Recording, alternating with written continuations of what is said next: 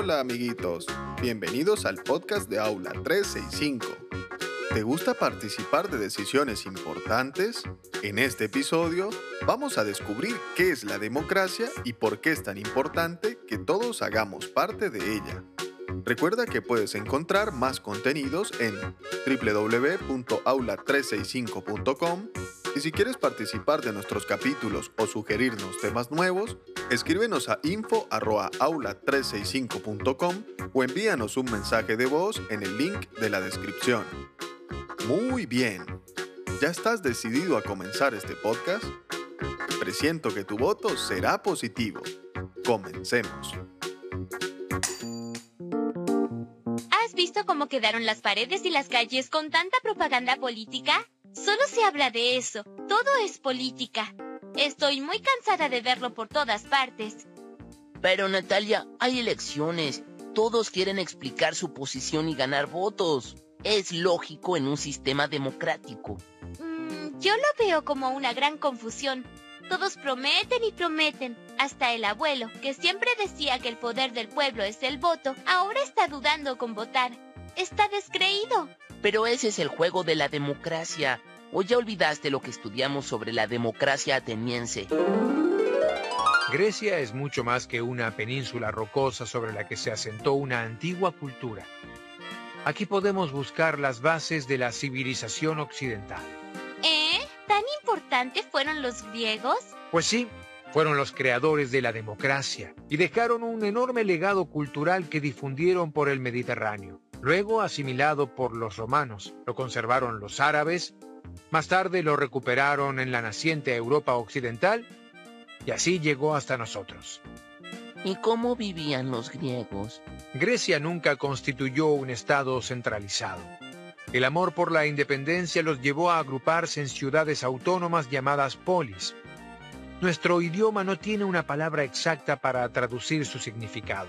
Eran comunidades que tenían características de lo que hoy llamamos ciudad, pero también de un estado. ¿Por eso se dice que una polis es una ciudad-estado?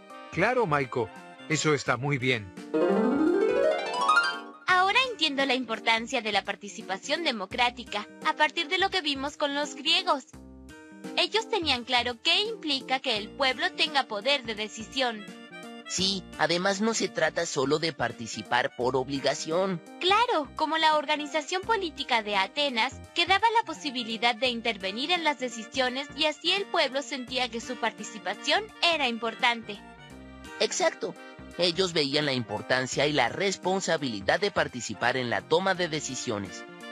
Mm, por eso este régimen político, aunque no sea perfecto y haya mucho que mejorar aún, es el que permite reducir la inestabilidad política y asegurar a los ciudadanos que por mucho que disientan con las políticas del gobierno en un momento dado, siempre tendrán una oportunidad de cambiar a quienes gobiernan o sus políticas. ¡Increíble! Ahora que ya sabes cómo funciona la democracia, es momento de poner a prueba tu conocimiento. Vamos con una divertida trivia. Vamos a jugar una trivia democrática. ¿Estás preparado para votar la opción correcta? Comencemos. Nivel 1. ¿En dónde se inventó la democracia? A. Roma. B. Grecia. C. Dinamarca. 5, 4, 3, 2, 1. Y la respuesta es B, en Grecia. Nivel 2. La palabra democracia significa A. Poder del pueblo. B. Poder del rey. C. Poder de los más ricos. 5, 4, 3, 2, 1. Y la respuesta es A. Poder del pueblo. Nivel 3. Los ciudadanos eligen a sus gobernantes mediante A. Un juego de cartas. B. El voto. C. La lotería. 5, 4, 3, 2, 1. Y la respuesta es B, el voto. Nivel bonus. Si el pueblo no está de acuerdo con sus dirigentes, pueden A. Gritarle a la tele. B. Desinteresarse en la política. C. Votar por otro candidato en las próximas elecciones. 5, 4, 3, 2, 1. Y la respuesta es la C, votar por otro candidato en las próximas elecciones. Muy bien, completaste la trivia democrática. ¡Qué divertido! Recuerda acceder al enlace en la descripción para que puedas descubrir más contenidos asombrosos. Continuemos aprendiendo.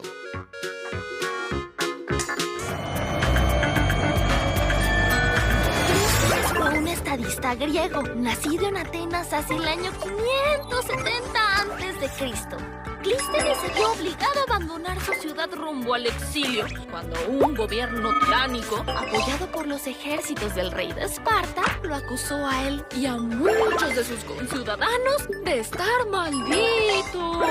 ¡Qué miedo! ¿Dónde está mi amuleto? El verdadero objetivo de los déspotas que gobernaban Atenas en ese entonces era confiscar los bienes de aquellos a quienes expulsaban con falsas acusaciones. Pero eventualmente, un alzamiento popular depuso a ese gobierno autoritario y Clístenes sus compatriotas en una serie de cambios históricos. En el año 508 o 507 a.C., Clístenes introdujo en Atenas una profunda reforma democrática. El gobierno de la ciudad sería ejercido por una asamblea en la que cada ciudadano tendría voz y voto. ¡Buena idea! La asamblea ateniense promulgaba leyes, nombraba funcionarios y resolvía disputas mediante un procedimiento simple pero innovador. Cualquier miembro que tuviera algo que proponer podía tomar la palabra para tratar de convencer al resto de que lo apoyara. Una clepsidra medía el tiempo del que disponía a tal efecto.